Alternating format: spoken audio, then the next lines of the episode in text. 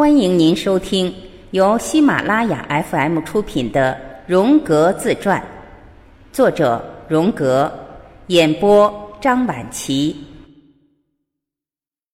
荣格，一八七五至一九六一，为瑞士精神病学家。一九零七年结识弗洛伊德，并成为其主要合作者。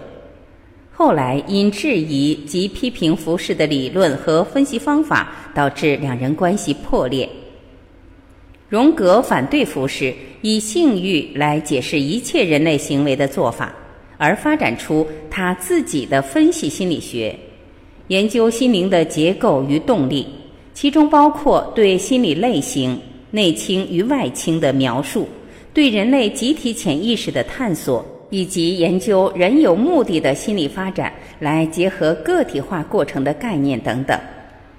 荣格将分析心理学视为释放创造力和促进个人心理发展的治疗方法。艺术、历史、神话、哲学等皆是其中的重要元素。他以超越一般心理学的局限，而强调人类的宗教性本质。并指引出一条如何开展神性的道路。本书是他八十三岁高龄时写的自传。自序：我的整个人生是一个潜意识自我充分发挥的过程。潜意识里的一切竭力做出种种的外在性表现，而我的人格也逐渐从潜意识状态中成长起来。作为一个整体来体验自身，用科学的语言不足以追溯我的这一成长历程，因为我不认为这是一个学术的问题。对于我们内在的体验和永恒方面的存在，那只能通过神话的方式来加以表达。神话是赋予个人性的，它能比科学还要精确的表现人生。科学以概念来进行工作，这样的概念太过于普通化，因而对不同主体的个人生活的解释过于概念化了。而今我八十三岁了，我想承担起讲述我那个人神话的责任，我只能做些直接的表述，只是讲讲我的故事。这些故事都是真实的。唯一的问题是我所讲的是否是我的预言，我的神话。完成自传的写作并不容易，原因是我们并不能提供客观的标准，可以据之以对自己做出判断，也确实没有什么可供比较的基础。我明白，在许多方面，我是与其他人并不相同的。但是我并不知道我到底是怎样的人。人是无法拿他自己和任何别的生物相比较的。他非猴子，非牛，非树木。我是一个人。但是人又是怎么回事呢？如同每一种有生命的存在那样，我是无穷的神性庇护下的一部分。我不能将自己与任何动物、植物或石头进行比较。只有神话性的存在才能做到。那么，一个人是如何形成有关他本人的想法的呢？人类是一种无法控制自己的生物，尤其是心理过程。我们可控的只有一小部分罢了。所以，对于我们自己或我们的生命，我们无法做出终极性的判断。如果我们拥有这种能力，我们便全知全能了。虽然我们很想做到这些，在心底深处，我们并不知道发生的一切到底意味着什么。一个人的生命故事始于何方？是我们恰好记得的特定的某一点吗？这已经是高度复杂的了。我们并不知道生命的结果将会是什么，因此这个故事没有起始。而对其如何开始，也只能是含含糊糊的加以暗示罢了。人生是一种令人生疑的探索实验，仅从显示的数字而言，就发生了众多的事件。从个人来看，生命是稍纵即逝的，不过短短数十年，它竟然能够存在和发展，这实在很神奇。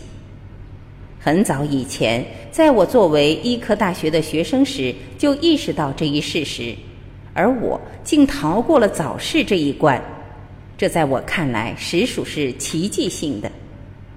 我一直觉得。生命就像是以根茎来维持存活的植物一般，它真正的生命是看不见的，是深藏于根茎处的。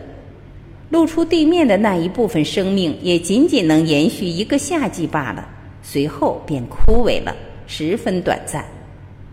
若我们想让生命与文明永无休止的生长下去，那绝不可能。然而，我却有这样的感觉。并且一直觉得某种生命总是以变换的方式存活着，借以延续下去。这正如我们眼前的花朵一般，虽然它表面上凋谢了，但是它的根茎仍然在。到最后，我一生之中唯一值得讲述的事件，就是从眼前纷乱变化的事件中抽离而去，而认识那个永不会毁灭的世界。这就是我。何以重视谈些内心体验的原因？我的梦境和幻觉，这些东西构成了我科学研究的原材料。它们是火红的岩浆，要加工的石头便在其中被赋予了形状。